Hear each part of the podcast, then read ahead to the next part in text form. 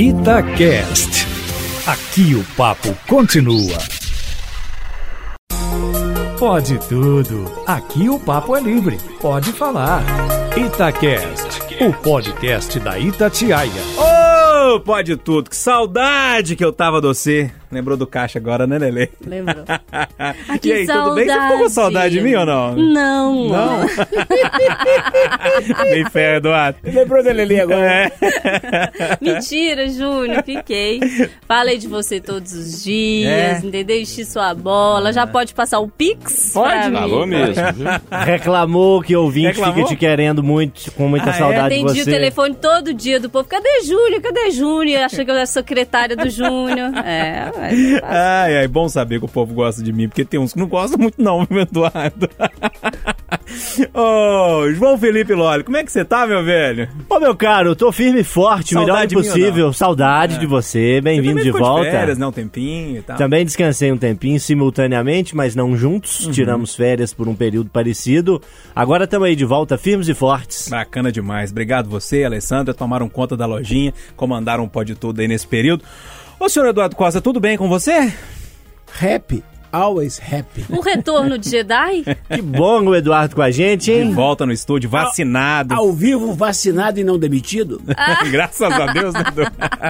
Ô, senhor Renato Rios Neto, como é que você tá, meu velho? Que saudade de você também. Saudade, só te dei um abraço apertado ontem, né? Tô aí, firme e forte, 110% de disposição, recém-aniversariado, né? Ah, vale é? um parabéns pra você. O dia 12, sábado, foi aniversário do Renato É, aí. ele faz aniversário no dia dos namorados. É, como é que eu perdi Famoso ontem, essa? né? Famoso ontem. Exatamente. Gente do céu, Renatão, meus parabéns, meu velho. Famoso ontem, é porque eu sou, é por isso que eu sou um eterno apaixonado, né? Ah, Agora eu entendi porque que o Calil deixou o bar ficar aberto até uma da manhã no sábado. entendi, Renato. entendi. É difícil chegar nos 50, meu velho? É. eu tô no 3.9, motorzinho tá aí, ó. Ô, gente, vamos, vamos trazer as nossas músicas então? Bora. Posso começar com você, Ale? Bora? Manda aí. Menina, eu vou pedir uma música, não tem a ver com o meu tema, mas tem a ver com um recado que eu quero dar. Essa semana, na quinta-feira, eu terminei o Atena. Foi o último episódio. Se você não ouviu, faça o favor de ouvir. Tá lá na nossa projeto. Itacast, tá no Spotify, Deezer, onde você quiser. E aí, eu, eu quero pedir uma música que eu adoro. Sabe aqueles dias que você tá meio pra baixo, assim, sem saber, meio borocochô? Sei, isso aí demais. Nessa pandemia, Beyoncé, então, né? Beyoncé, amado. Você vai lá e canta. Who run the world, girls? Who run the world, girls? Who run this motherfucker? Who run this motherfucker? Pode Tô falar com medo da tradução. ai, ai. É isso. Bacana demais.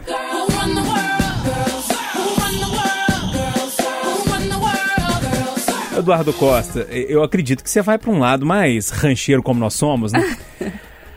Eu sou ouvinte, não tô fazendo média não, eu te dou notícia. Hoje eu não ouvi porque é domingo, mas sexta-feira, por exemplo, eu escutei é, você proseando com os, Ouvinte. os ouvintes até pouco antes das 5 e um cara que mandou um recado falando que isso é muito chato, um negócio. Eu lá. vi, é. É.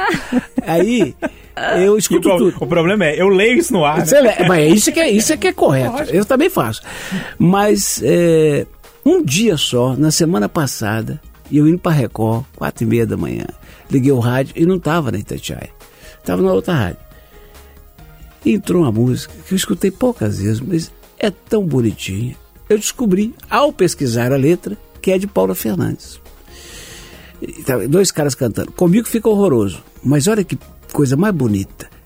A Juriti, madrugadeira da floresta, em seu canto abre a festa, revoando toda a selva.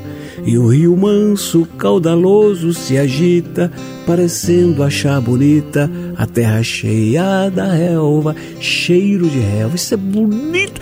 Isso para escutar de madrugada, igual aquele do campo lá que você gosta. É, vivendo aqui no mar. Vivendo aqui no mar. É, que ela é boa mesmo. Cheiro de relva atrás do campo, a brisa mansa que nos faz sentir. E aí, Loli, qual música você traz aí pra gente? Meu cara, eu vou no clima Dia dos Namorados, vou com uma música de amor, de Lulu. Santos. Na verdade, a música que é um hino, né? Que é um, um, um hino muito forte de respeito e de igualdade. A gente vai à luta, conhece a dor Consideramos justa toda forma de amor. Bacana essa música. Lulu, Lulu Santos é, é um dos poetas da nossa música. Vamos ouvir com ele, porque comigo vai só no É? versinho, Você viu? não vai, não vai? Não, só declamei mesmo. Toca Lulu então, né?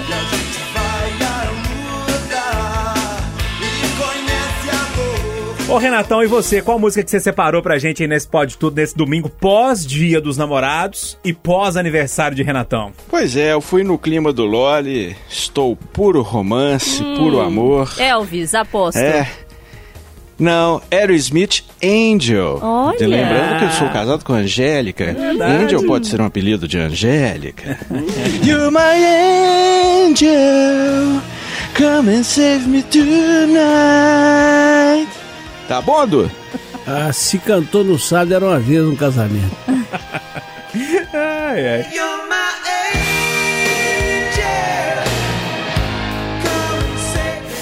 Ô turma, eu também não vou ter coragem de cantar essa música. Mas não. você tá bem, né? Tô bem, tô Descansou bem. bastante. Um mês, né? Descansado, aquela história toda, é bom demais. Eu não, não vou ter coragem de estragar essa música, não. Vai sim. Não vou não, porque ela é muito bonita. Eu tentei cantar ela antes pra, pra não dar bobeira aqui e não consegui. Então vou declamar, porque é uma poesia como essa que o Eduardo trouxe aí. Ela chama Tristeza do Jeca, Tunique Tinoco. Não. Eu já trouxe ela outra vez aqui, mas ainda tô com saudade, sabe? Tô meio triste com saudade do sertão. E ela é mais ou menos assim. Nestes versos tão singelos, minha bela, meu amor. Pra você quero contar o meu sofrer e a minha dor. Eu sou como um sabiá, que quando canta é só tristeza, desde o galho onde ele está. É bonito, não é? Essa é bonita demais, Senhora, né? Isso é, isso é hino. Toca o refrão aí então.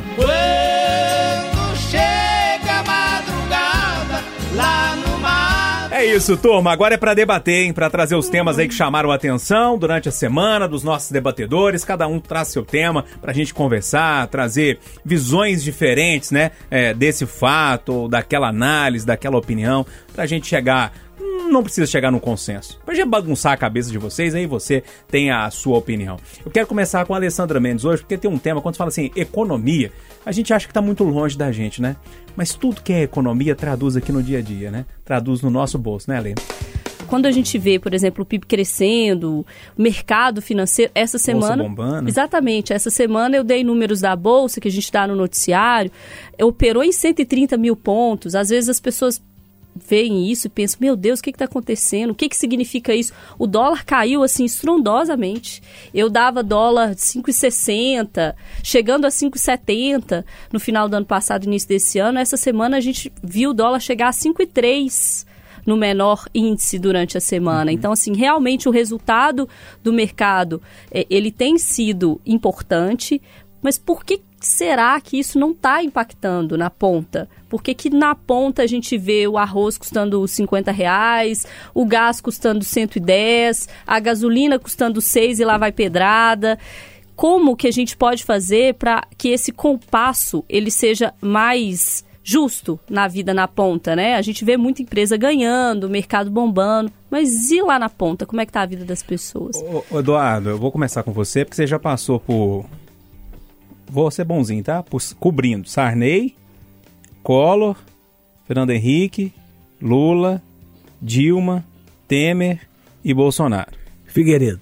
Figueiredo, também. Figueiredo? Faltou só um. E o restinho do Geyser. Nossa E senhora. teve um Itamar que você Ah, saltou teve no o meio. Itamar. No meio, que teve o impeachment do... É verdade, é verdade. Boa, boa lembrança, Ló. É... E cada... Entra presidente, sai presidente, o pobre mais pobre, o rico mais rico. Esse abismo que a gente tem entre a, entre a classe é, rica e a classe, a classe pobre, é, em uns momentos diminui um pouquinho, mas ainda fica muito distante, outros momentos cresce. E esse momento que a Alessandra traz, me parece que é muito isso, né? A gente vê uma economia assim dos grandes empresários, quem exporta, a bolsa de valores, quem tem muito dinheiro consegue girar um dinheiro. E o pobre está complicado. Quanto mais eu escuto os economistas, mais confuso eu fico. Eu sei de algumas verdades. A primeira delas é que é para comemorar sim o PIB alto. A segunda é que a Alessandra tem inteira razão, não chegou na pobreza. A terceira certeza é que a Rita Mudim falou na rádio e eu concordo que se as coisas fluírem do jeito que estão fluindo, ano que vem chega na questão do emprego. Porque dólar mais baixo e bolsa em alta atrai investimento, o investimento gera emprego. E nesse tempo todo que eu acompanho a cena brasileira, a única coisa que eu vi melhorar para o pobre foi ter emprego. Trabalhar muito. Porque a riqueza, naturalmente, ela cai em mãos eh, privilegiadas. A água vai pro mar. Isso é- isso enquanto o mundo for mundo. E isso é no mundo inteiro. Os países ricos agora disseram que vão impor uma- um limite de 10% de, de, de taxação. Mas, é, se- quer dizer, vamos, se o Fusquinha paga IPVA e o jet ski não, e o iate não, então está explicado.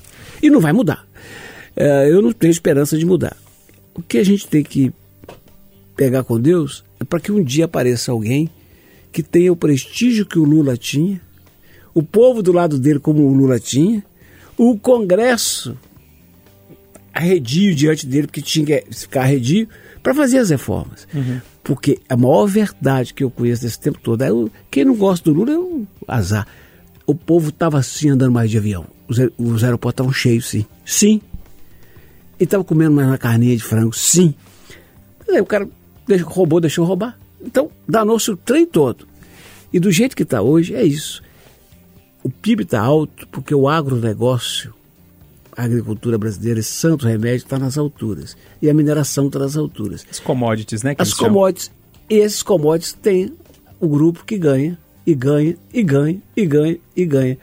E embaixo fica sofrimento. E tem um outro detalhe pior. Se você for analisar isso aí que dana tudo. Com o passar do tempo, essas commodities estão bancando uma economia que vai só trocando o porteiro do prédio pelo detector de face, trocando o operador de rádio por um equipamento que o locutor opera. O emprego vai escassear. Então, o futuro, eu, como eu gostaria de trazer boas novas, falei, falei, falei, cheguei no mesmo ponto que a Alessandra falou. Por que será? Não sei não. É, é, é, é bem complexo mesmo. E o, o grande problema da economia, do PIB crescer, né? É legal demais, a gente tem que comemorar, mas eu chamava a atenção disso no Conversa de Geração e foi no dia que eu voltei de férias, é, para qualidade. Porque quando a gente depende só das commodities, é o quê? É quando o preço está alto lá fora. É. Se o preço cair lá fora, complicou que tudo de novo. Então tem que tomar cuidado que em comemorar muito esse PIB, ou seja, a qualidade também é importante ser observada. Ô Loli, no dia a dia não tá fácil no supermercado, não. Você consegue fazer essa comparação? Você vai no supermercado no dia a dia? É, é, Você tem, você tem essa percepção? Como é, que, é- como é que é no seu dia a dia? Eu brinco que eu sou uma dona de casa, né? É, um dono de casa, né? Também sou dono de casa. É. Adoro o supermercado. Mas por muito tempo essa função, é, e até hoje, né? É uma função mais identificada com a mulher. né? Então por isso que eu brinco que eu sou dona de casa, no gênero feminino mesmo, porque é, eu cuido, gosto de cuidar da casa, gosto de fazer as minhas refeições. Nós estamos repassando a função, hein, gente? Você tá querendo, não, Estamos né? repassando a função aí. Algumas coisas eu não gosto, não. Assim, lavar um banheiro sábado não é fácil, Não é não. bom, não. Encarar uma pia cheia de vasilha também não é fácil, mas é necessário, É. né? E também é necessário a gente ter um controle ali mínimo dos gastos, né? Pra gente tentar é, ter uma alimentação saudável e dentro do que a gente pode pagar. E o exercício de ir no supermercado é cada vez mais difícil. A gente está aumentando o número de supermercados que a gente vai para comparar mais os preços, para tentar buscar um preço mais em conta de tal produto nesse supermercado, naquele supermercado o outro produto é que está mais em conta. Os preços têm subido, infelizmente, e a gente não tem uma sociedade minimamente igual. Não é algo que seja igual para todos, mas a gente precisa ter uma igualdade dentro das desigualdades. O Eduardo citou um exemplo, e esse exemplo que o Eduardo cita é fenomenal. O Fusquinha paga IPVA e o jet ski não paga um imposto parecido, né? Isso é o fim dos mundos, né? A gente tem hoje também uma tabela do imposto de renda que não é corrigida há muito tempo. A faixa de isenção devia ser muito maior do que os atuais 28 mil e uns quebrados. É, inclusive foi uma promessa de campanha do atual presidente fazer esse reajuste nessa Verdade. tabela.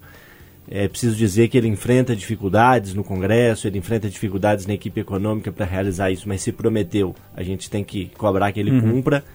E a gente, infelizmente, ainda vive um país muito desigual. Eu acho que a gente, quando tem um PIB desse, é óbvio que a gente comemora, a gente tem bons resultados, o dólar cai, a bolsa sobe. Por mais que isso faça pouca diferença realisticamente na minha vida e na de muitos que nos ouvem, a gente tem que comemorar porque isso, como o Eduardo colocou, traz investimento, investimento traz emprego. Mas a gente precisa ter um pouco mais de qualidade. E aí eu concordo quando você diz, o nosso PIB sobe porque o preço da soja e do milho vão lá no alto. Minério. Porque o preço do minério de ferro, do ouro, vai lá no alto. E isso é muito volátil. Isso não nos dá uma sustentação a longo prazo. Isso pode cair a qualquer momento. Então, acho que a gente tem que ter um pouco mais de qualidade, a gente tem que ter um pouco mais de gestão e buscar um pouco mais de igualdade na sociedade para que esses bons resultados possam chegar minimamente na realidade de cada um. Ô, ô, Renato, uma análise muito comum, eu vou tentar trazer o assunto para a área que você cobre mais no dia a dia, que é de segurança pública, tá? É, é, é uma análise muito comum quando começou a pandemia, a gente falando, ó, os, os empregos vão, vão acabar, vão diminuir, muita gente vai ficar desempregado. A gente falava, olha, isso vai afetar na criminalidade lá na frente. Né? A Alessandra falando dessa queda aí da, é, do salário, né, da renda é, do brasileiro. A gente vê muita gente ainda perdendo o emprego, mas ao mesmo tempo você vê o PIB subindo. Essa relação aí de não ter chegado ainda no pessoal mais pobre, é, essa questão mais social, isso está refletindo na criminalidade, na criminalidade no dia a dia, Renato? Ou não dá para perceber isso ainda? Ô Júnior, eu vou fugir do senso comum. Não dá pra perceber não, porque na época que o Brasil estava com pleno emprego, a violência estava maior do que hoje. Então, pelo menos eu não vejo nenhum estudo que aponta isso e não percebo isso na prática, né? E dando um tweet aqui. Sou filho de dois economistas, mas sou jornalista. De economia pouco entendo. O PIB cresceu e o bolso encolheu. Gostei Olha, do gente. É igual o Eduardo, tá aprendendo com o Eduardo. Fazendo, né? como é que chama? Repente. Virou repentista. É, Aprendi com o. Eduardo esses dias. Muito bom.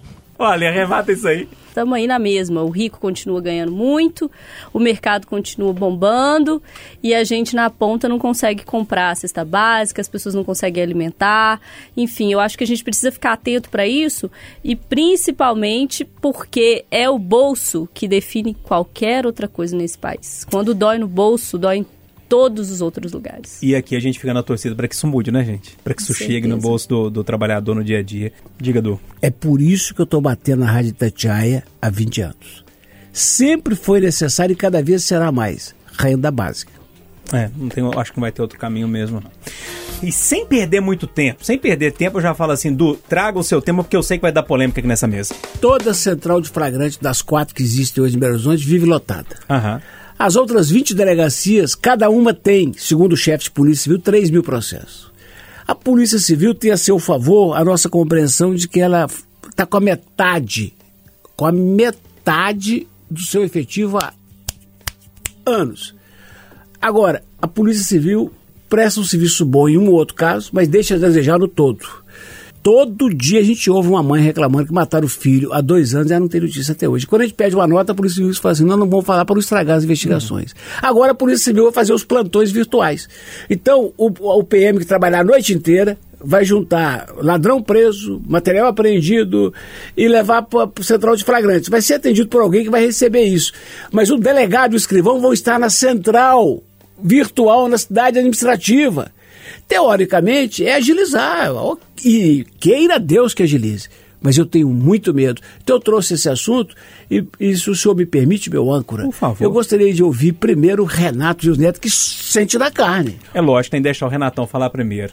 É, eu lembro que você estava muito otimista é, é, sobre esse assunto, inclusive me deixou otimista, mas o Eduardo, ele já, ó, tem um problema aqui que pode dar errado. Você ainda segue firme nesse otimismo que pode melhorar, ou o Eduardo conseguiu te mudar de ideia aí? É, o Eduardo e outras fontes me deixaram com aquela famosa pulga atrás da orelha, né? Mas eu ainda prefiro dar um voto de confiança, né? Para pelo menos que seja testado, né? Eu achei que o Dr. Joaquim, que é o chefe da Polícia Civil de Minas Gerais, foi muito corajoso, porque os plantões são um gargalo histórico. Quem aqui né? Eu que cubro polícia, já cobri várias vezes, mas todo mundo aqui já pegou um plantão que cobriu ocorrências ficando 20, 24 horas numa delegacia de plantão, inclusive com a vítima.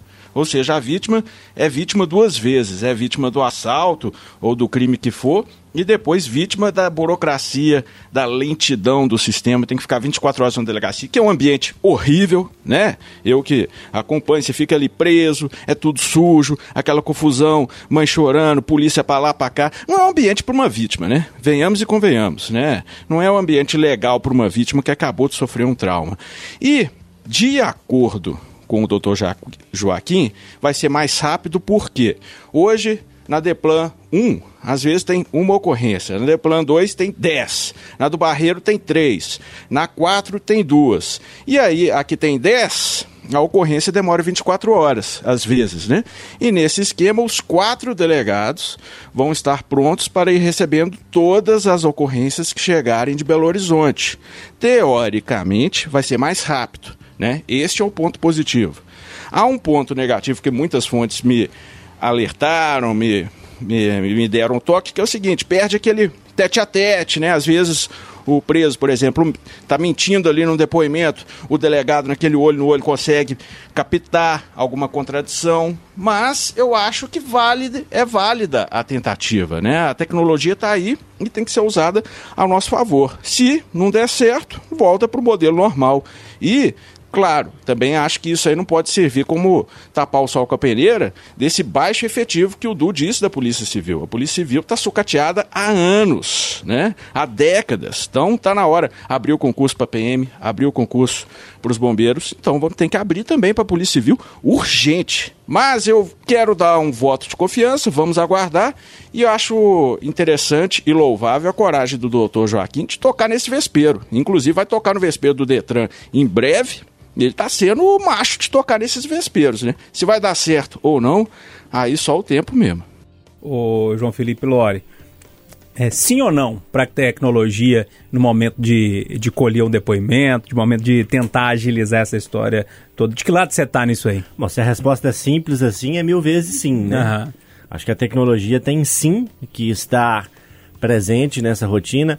A gente tem feito aqui na Itatiaia, ao longo desses meses de pandemia, mais de um ano, entrevistas de forma online, reuniões de forma online. Você que trabalha em alguma empresa, eh, algum escritório, que tem relação com o cliente, muitas vezes o médico. O médico não é o ideal o exemplo, mas o advogado, o contador, o economista, tá todo mundo fazendo esse tipo de reunião, tá todo mundo usando a tecnologia para conseguir continuar trabalhando e eu não vejo por que a polícia não utilizar esse método para agilizar a confecção das ocorrências. O Renato disse muito bem, eh, a delegacia é um ambiente extremamente desconfortável. Nos plantões aqui pela Itatiaia, aí sim, vou a muitas delegacias de plantão, diversas vezes, e a gente vê ali, são vítimas fragilizadas, pessoas chorando, pessoas detidas ali no porta-mala do carro, no camburão ali, aguardando prestar depoimento, num desconforto para quem eventualmente é criminoso, um desconforto maior ainda para a vítima. É um ambiente completamente insalubre e é algo que a gente não deseja para ninguém. Concordo com o Renato que a gente perde também aquele olho no olho, né? É, quando os participantes do Pode Tudo precisam ficar à distância, você que apresenta, Júnior, perde um pouquinho É, aquele olho no olho. verdade. Às vezes alguém faz um sinal para você, ó, deixa eu falar agora. Num respiro a gente entende que o outro quer, né? Isso, a- isso se perde, infelizmente se perde. Mas vale a aposta sim na tecnologia, acho que é um ganho para a sociedade e acho que vai trazer muito bem para aqueles que precisam desse serviço. E aí, Ale, você vê com um voto de confiança nessa história ou é meio desconfiada ainda nessa história toda? Menino, se vai dar certo, se não vai, se vai melhorar, se não vai, eu não sei. Mas de uma coisa eu tenho certeza, Júnior, vai dar treta. Vai, dar dar confusão? treta. Você abriu uma confusão enorme entre duas corporações que têm pesos enormes para pressionar o sistema. Enormes. Você tem do lado a Polícia Civil, que tem um peso enorme para pressão no sistema, e do lado a militar, que tem um peso enorme no sistema, e maior que o da Civil, a gente sabe disso, porque eles estão na rua, eles estão na ponta, mas do outro lado você tem o delegado, que pode aceitar ou não a ocorrência. Então, assim, se abrir uma confusão, cê- o Eduardo vai lembrar, o, o Renato também, uma confusão semelhante quando quiseram colocar aquela cláusula que a PM poderia fechar a ocorrência, Fazer o- fazer, fazer o TCO TCO. sem a Polícia Civil. Isso deu um banzé. Mas um banzé. Essa de agora vai dar um banzé muito Ainda dá, viu, Ale? Pois Ainda é. dá. Essa vai dar um banzé muito maior. E se no meio do negócio da delegacia, como o Eduardo falou, o investigador quiser ser delegado? Quem que vai segurar essa bronca? Aí chega um PM, aí chega o outro PM, o investigador querendo decidir quem vai primeiro, quem não vai primeiro, e não vai ter legal. Gente, vai dar um banzé. Aí eu posso te falar, eu não quero ser nem pessimista nem, nem otimista. Eu não sei o que, que vai acontecer, eu não sei se vai dar certo, se não vai dar. Pode agilizar demais e é isso que a gente espera que aconteça. Pode melhorar. Agora, uma coisa eu tenho certeza, vai dar treta. E aí, Du, quer arrematar isso tudo aí? Dois meses antes de implantar essas bases comunitárias móveis, Uhum. eu disse no rádio: é um achado, vai dar certo. Você tá doido, vai acabar com as companhias. Eu falei: não, vai agilizar. Eu estou dizendo, ainda que dê certo, seis meses de briga. Dos amigos do Renatão da Rotan, dizendo: Renato, esses caras estão de sacanagem, pô. Eu peguei esse serviço seis da tarde, já é meio-dia, eu tô aqui com concorrência e ninguém decide. O delegado tá no virtual, mas não tá. Ô, Renato, expõe o seu tema. É, eu tô meio filósofo hoje, porque é o seguinte, eu tava pensando no meu tema e eu tô reparando, acho que as- todo mundo passa por isso em algum momento ou outro. Eu tô dormindo pouco, sabe? Eu tô dormindo cinco horas por dia, né? No, no máximo seis, oito já não dá nem tempo, né? Mas aí, um dia desse final de semana eu acordei e falei, pô, era seis e meia da manhã, seis horas. Eu falei, uai, podia dormir até às nove, dez, e acordei. E quem disse que eu dormi, né? E aí, eu até vi o Everton Guimarães, nosso colega de profissão, postando no Twitter a mesma coisa um dia desse. Aí eu falei, é, passo por esse problema também, talvez seja a adrenalina da profissão. Aí um aborrecido falou assim: ah, vocês dois estão reclamando de barriga cheia, vocês têm emprego? É, tem aborrecido pra tudo, né? Mas vocês, com o passar dos anos, têm dormi- dormido menos também? Ou se deixar, vocês dormem o dia inteiro? Como é que tá essa questão do sono? Cinco horas dá pra segurar a bronca? É pouco, você fica o dia, o dia inteiro bocejando. O ideal seria oito mesmo, mas oito nesse mundo moderno, será que dá pra dormir oito horas? Como é que está o soninho de vocês? Eu não preciso falar nada, não, né? Eu não preciso nem responder. O Júnior nem dorme, tadinho. Ele trabalha no horário e dorme. na hora que o relógio desperta. Meia-noite e 45. Tem dia que dá vontade de quebrar. É, ó, Loli, o seu sono mudou, meu velho, dessa pandemia? Você não tem problema nenhum com sono? Como é que tá a sua relação aí com, com a cama? Sou bom de cama. É? Ah, aí sim, hein? aí sim. Hein? Pra dormir. Alô, Luana! Pra dormir. A dormir. Ai, ai. É, eu tenho dormido mais cedo ultimamente, nos últimos meses, nas últimas semanas. Tenho me deitado mais cedo e tenho acordado mais cedo. Isso é bom, viu, Loli? É bom, eu tenho achado que isso tem me feito bem. Eu geralmente acordo antes do despertador, meu despertador tá ali para 7 horas da manhã todos os dias, eu ali 20, 30 minutos, acordo antes dele. É, a sexta-feira, por exemplo, que eu tinha uma consulta, aí ele estava marcado para 7 horas da manhã, tinha uma consulta às 8. 6 e 17 eu acordei. Acordei, olhei o celular falei, nossa senhora, podia ter dormido mais uns 45 minutos, né? e aí você não dorme, né? Você fica ali, vira de um lado, vira do outro. Mas tenho me deitado mais cedo. E tem sido assim, eu tenho me desligado das redes ali por volta das 9 horas da noite e ali até umas 10 tenho dormido e tenho dormido até as 7 horas da manhã, acordando um pouquinho antes, no dia que dá até umas 7 e meia. Aham. Então tenho, tenho tido esse sono meu bem controlado, cara, bom. bem controlado. E, e atribuo isso ao exercício físico, viu, Júnior? Para encerrar. Eu, há alguns meses, comecei a fazer, compartilhei aqui fora do Hum. ar com vocês, é um, um crossfit na água que chama. É aquele negócio ali que você imagina do crossfit, quem conhece, né? Uhum. Só que é dentro d'água. Subindo, descendo, puxa ferro, desce, se joga daqui, se joga. Aquilo é doideira, né? Já cansei. Cansa mesmo. Só de falar, né? E dentro da água. quando eu comecei, quando eu fui contratar o pacote, eu vi que era 30 minutos de aula. Eu falei, gente, estranho é Miguel, hein? Menino, 30 minutinhos de aula, você sai de lá dolorido. Eu subo as escadas do prédio na hora que eu vou embora, subo as escadas lá pra chegar na minha casa, a perninha formigando. Sei como é que é. Então o exercício ajuda. Ajuda demais. O Renato faz exercício, eu vejo que ele posta, sei que ele gosta muito dos exercícios. Nem os exercícios estão dando conta do sono do Renatão. Aí é caso de hospício. Mas me falaram que quando a gente vai ficando mais velho, isso é muito normal. Você precisa de menos horas pra descanso. Isso é verdade, Du? Com certeza. Eu, eu tava aqui agora fazendo as contas de 87 para hoje. Hum. Aí que eu vejo como é que eu tô velho. Eu falei assim, o Nilton Cardoso era governador, eu lembrei, 86 ele foi eleito em 87, então dá 13, com mais 21, 34. 34 anos atrás, fui fazer uma entrevista com o Nilton Cardoso, que era governador. Cheguei lá, ele estava bem humorado. Meu filho, como é que tá? Ô, ô Duarte, você conversa muito, mas eu gosto de você. Você exagera, mas eu converso com você. Aí conversa vai, conversa vai. Ele me contou do negócio que tinha resolvido na noite anterior e de um livro que ele tinha lido. Eu falei, peraí, governador, o senhor estava reunido com o fulano e tal pelo telefone ontem, que hora que o senhor dormiu? Ele falou, não, eu durmo duas horas e meia por noite. Eu falei, como é que é? Ele falou, eu durmo duas horas e meia, três horas no máximo. É, e resolve? Resolve, resolve. Eu saí dali escandalizado. Fui escandalizado. É, o tempo passou, 34 anos depois, eu acho assim, absolutamente razoável. Diz que isso é biológico, já vi vários estudos. O, por o bebê dorme o dia inteiro.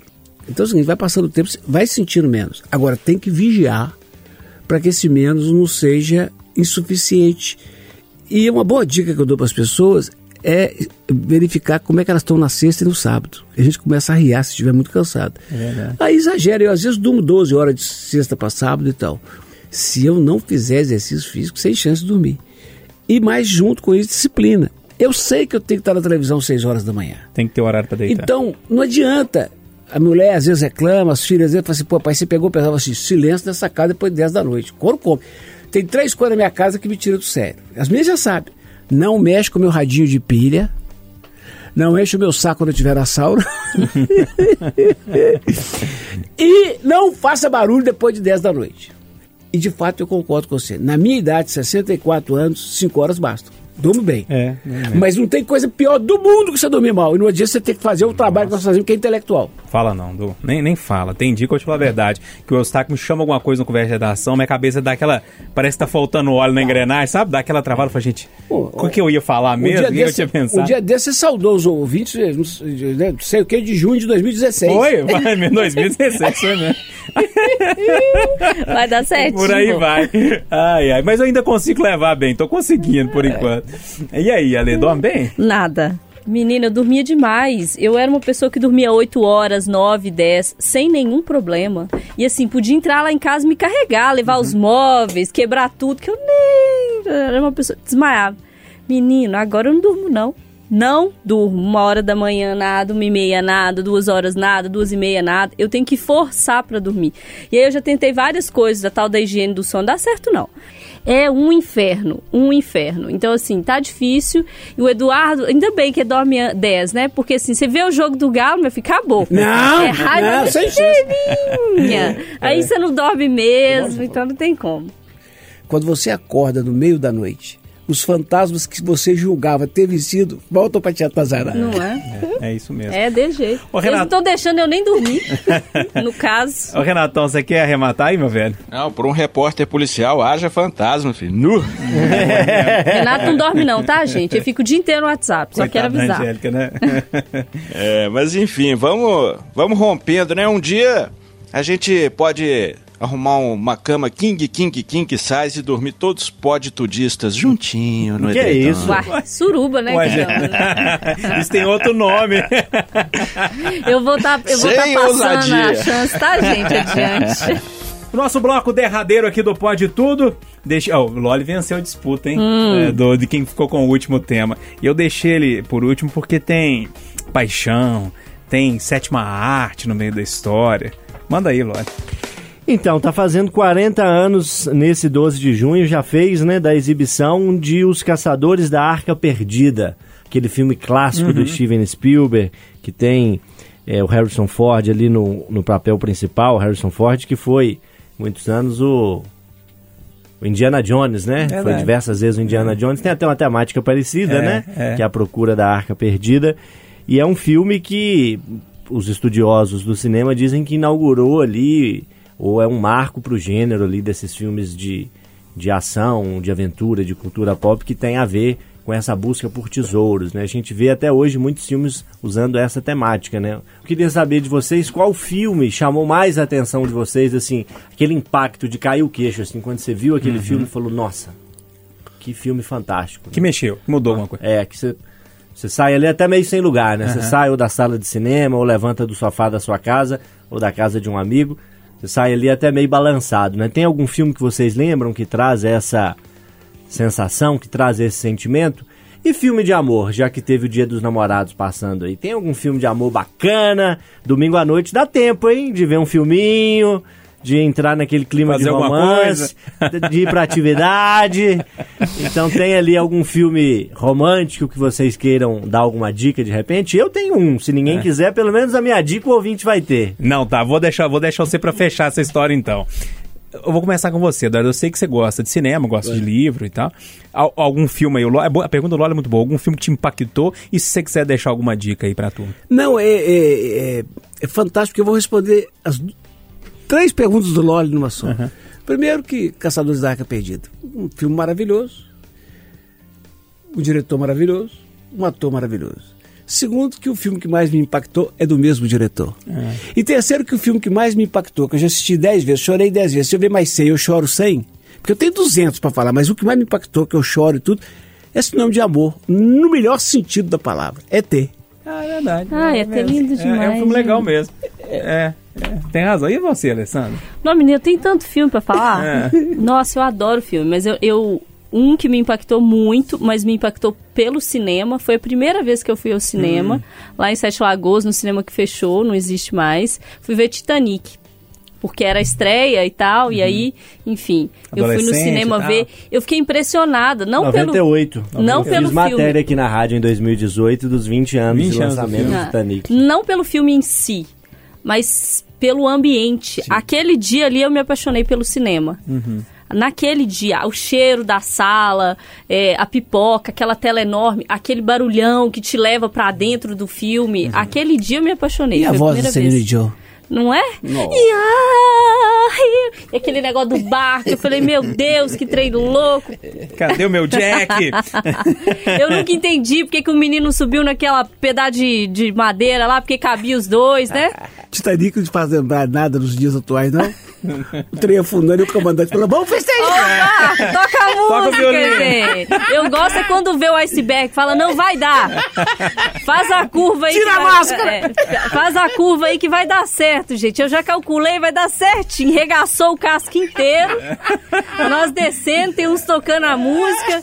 E aquela. Eu gosto daquela parte de pegar o barquinho. Os ricos pegando os barquinhos, os pobres pulando lá de cima se fudendo, né? Maravilhoso. É, é Titanic, é. Estamos aí. De amor tem não. Vai viver o amor aí, entendeu? Que o filme é, é- o filme é tudo mentiroso. Só quero avisar isso pra você. Tudo mentira. Ah, né não, Ale?